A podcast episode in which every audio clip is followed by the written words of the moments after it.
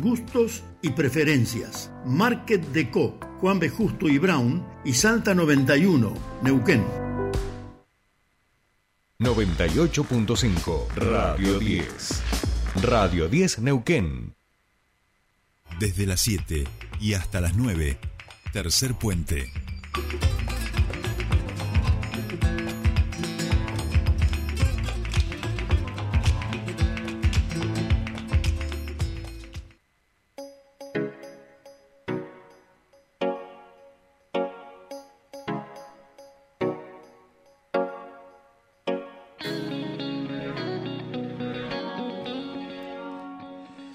Seguimos aquí en Tercer Puente, comienza nuestro espacio de entrevistas y ya estamos con eh, en comunicación con la referente de Libres del Sur, Mercedes Lamarca. Vamos a charlar con ella a propósito del de, anuncio que hicieron en el día de ayer de acompañar la candidatura a diputado nacional de Unión por la Patria de Pablo Todero.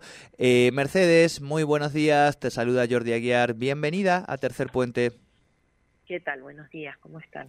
Bien, muy bien. Bueno, decíamos, en el día de ayer se expresaron a propósito del proceso electoral, de las candidaturas a diputado, diputada de la Nación y este planteo de acompañar eh, la candidatura de Pablo Todero eh, pensando en cómo ha quedado el escenario político, eh, tanto para libres como en el conjunto de los actores políticos, ¿no? Sí, tal cual. En realidad, más que para libres, como ha quedado para nuestro país y para nuestra provincia. No, perdón, Mercedes. Decía en relación a la candidatura de Jesús, que digo que sacó aquí eh, un porcentaje más alto de tres puntos, pero que a nivel nacional, al no haber pasado, quedaba como la candidatura de Gladys sin, sin ese parado. A eso me refería también, ¿no? Sí, sí. Eh, en realidad nosotros lo que tenemos el deber y la obligación en cada momento es de hacer un análisis del contexto político eh, y, en función de eso ver qué es mejor, digamos, en este caso para nuestra provincia. Eh, nosotros, eh, la verdad que lo que evaluamos es que las opciones que tiene Neuquén, las dos opciones, este, que las tres opciones que se ponen en juego, hay dos que representan a, a lo más retrógrado antiderechos de la derecha, digamos, la, tanto la representación de de Patricia Bullrich como la representación de Javier Milei en, en Neuquén, digamos, son como muy fieles este, exponentes de, de, de, determinados posicionamientos políticos de los cuales, en los cuales estamos absolutamente en la vereda de enfrente, ¿no? Nos parece que Neuquén es una provincia que tiene una historia en cuanto a la lucha y a la conquista de derechos se refiere y que de ninguna manera este, se puede volver atrás con ninguno de esos este, de esas conquistas eh, logradas a partir aparte de mucho esfuerzo mucho sacrificio eh, y mucho ponerle el cuerpo durante mucho, muchos años y particularmente Libres ha sido parte de esos procesos. Podemos hablar de los derechos de las infancias, de los derechos de las mujeres, de la potestad sobre los recursos naturales. Eh, y, y, ambos exponentes que te mencionaba recién eh, plantean muy claramente, digamos, este, una política encontrada con todo esto, ¿no? Entonces, nos parece que ahí tenemos la obligación y el deber de tomar decisiones y, nosotros queremos que Pablo Todero sea diputado nacional y que no lleguen a esos escaños ni, ni Nadia Márquez ni, ni Francisco Sánchez, digamos, que, que representan, insisto, este, una, un, un, un espectro de la política eh, y unos posicionamientos con los cuales Libres está absolutamente eh, de la vereda enfrente. Entonces, este, nos parece que, que, tenemos que trabajar para eso, que vamos a hacerlo. Libres del Sur tomó nacionalmente la definición, este, claramente de, de, no votar a la derecha eh, y, y, de llamar a no votar a la derecha en las próximas elecciones nacionales. La derecha para nosotros la representan tanto Javier Milei como Patricia Bullrich, que aparte después de las pasos como que también, digamos, expresaron sus posicionamientos con mucha más claridad, ¿no? Ya hablan de, del fin de la educación pública, del fin de la, de la salud pública, las jubilaciones, o sea, todo lo que tenga que ver al ser humano como centralidad y pensar en un equilibrio y en la justicia social es algo que claramente rechazan. Entonces ahí nosotros no, no, no tenemos nada que hacer y claramente eh, estamos este, posicionados en otro lugar y, vamos a hacer todo lo posible para que esas ideas no, no lleguen a, tener representación política. Así que esa es nuestra postura y esa es la postura que vamos a trabajar y, y que vamos a caminar de acá a las elecciones este, de octubre. Em, un poco mm, lo, conversábamos, ¿no? En el caso de eh, la provincia de Neuquén, eh, los dos principales candidatos, ahora no recuerdo bien los datos, pero creo que acumularon más del 50% de los votos, este Sánchez, Nadia Márquez. Digo, y si bien tampoco quiero volver mucho para atrás, pero sí que entiendo que em, dos figuras que hace unos añitos atrás correspondían a tener cierta, una mínima representación de un sector minoritario, hoy se llevan el 50% de los votos, ¿no? Digo, es como que también entiendo que parte de esos impactos son los que obligan a repensar también el, el escenario actual, porque en definitiva, tal como estamos hoy, esas serían las dos personas que representarían en el Congreso a, Neuquén. Eh, en todo esto que estás hablando y también en esos derechos adquiridos, pero además eh, fundados los discursos, entiendo Mercedes, no sé qué pensás, sobre la base de una convicción antidemocrática en relación a cuestionar los fundamentos de los 40 años de democracia que tenemos, que uno de los basamentos fundamentales tiene que ver con memoria, verdad y justicia. Absolutamente, absolutamente. Eh, sí, eh, nosotros claramente tenemos y hemos tenido, y, por eso, digamos, llevamos a un, a un candidato propio que expresó claramente eh, a lo largo y a lo ancho del país nuestra postura política, porque hemos tenido diferencias este, claras con el actual gobierno, nacional me refiero, y, lo hemos expresado sin ningún problema, digamos, en cada una de las instancias que, hemos tenido que hacerlo, porque también es nuestra obligación y nuestro deber. Y creo que eh, esta representación, digamos, que vos planteás de más del 50% y esta representación nacional, digamos, y cómo se dieron las últimas elecciones, pone de manifiesto un descontento, pone de manifiesto eh, eh, un, montón de, gente, digamos, a lo largo y a lo ancho de nuestro país que, que está cansada, este, muchos años de, una situación de una crisis este, económica, política, social, que, que es difícil de contener. Esto es así. Lo que nosotros de ninguna manera pensamos que eso se resuelve eh, justamente eh, corriendo el rol del Estado, con, con planteos y con medidas negacionistas y antidemocráticas, eh, volviendo para atrás, digamos, en, en, insisto, lo que te decía anteriormente, en conquistas eh, y, en, y en cuestiones que, que han sido reivindicadas, que se han puesto en la escena pública y que de alguna manera este, nos marcaron el camino durante todos estos años.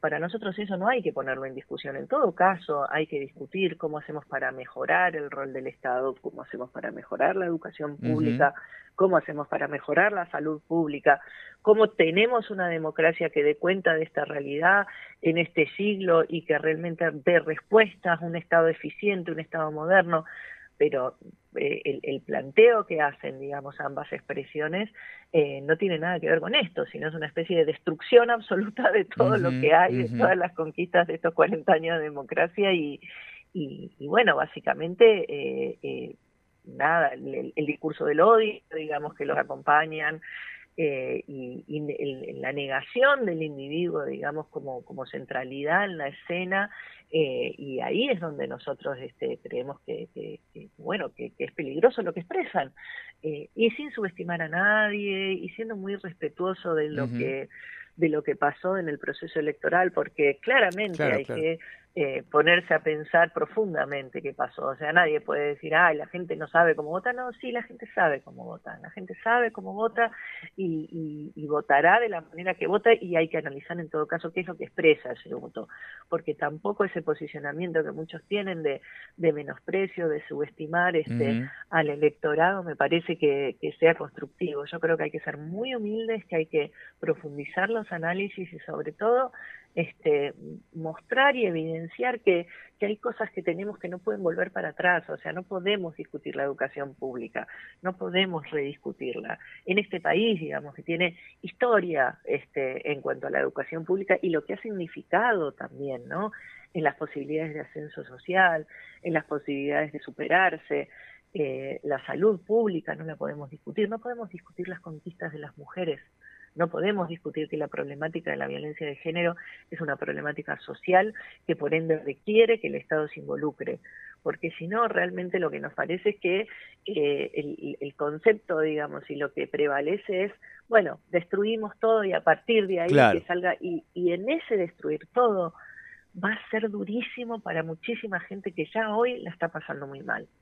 Entonces, eh, nada, estamos muy convencidos de, de esta postura, estamos muy convencidos de lo que tenemos que hacer y, y tenemos la responsabilidad también, porque es un momento, en, me parece que todos tienen que asumir una responsabilidad con respecto al panorama político y social que estamos atravesando los argentinos.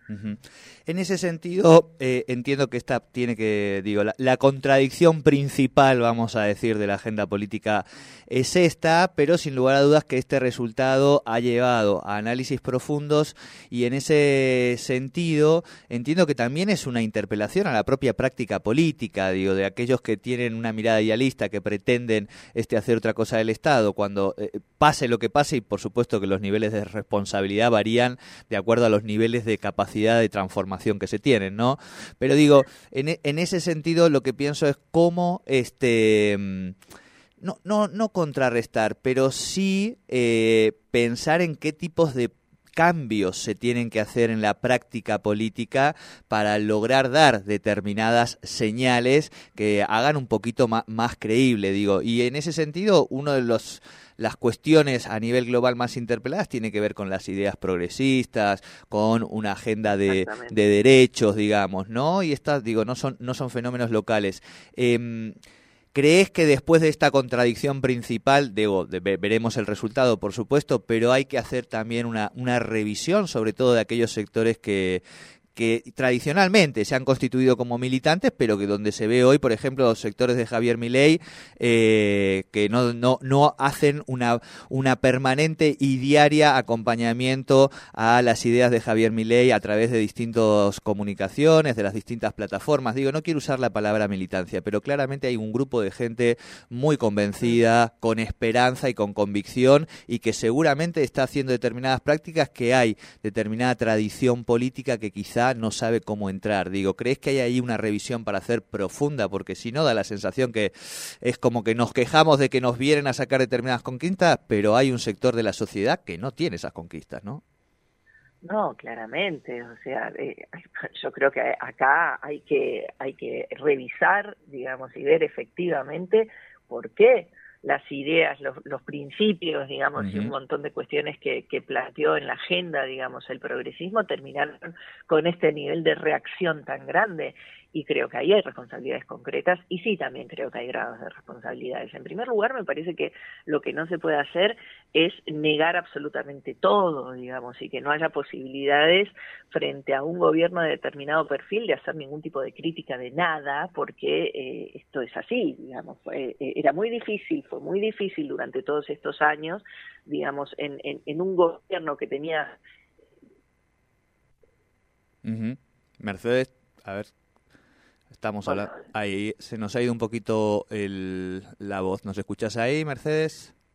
Ahí. Ahí, ahí, ahí, ahí, está bien. Bueno. Hoy.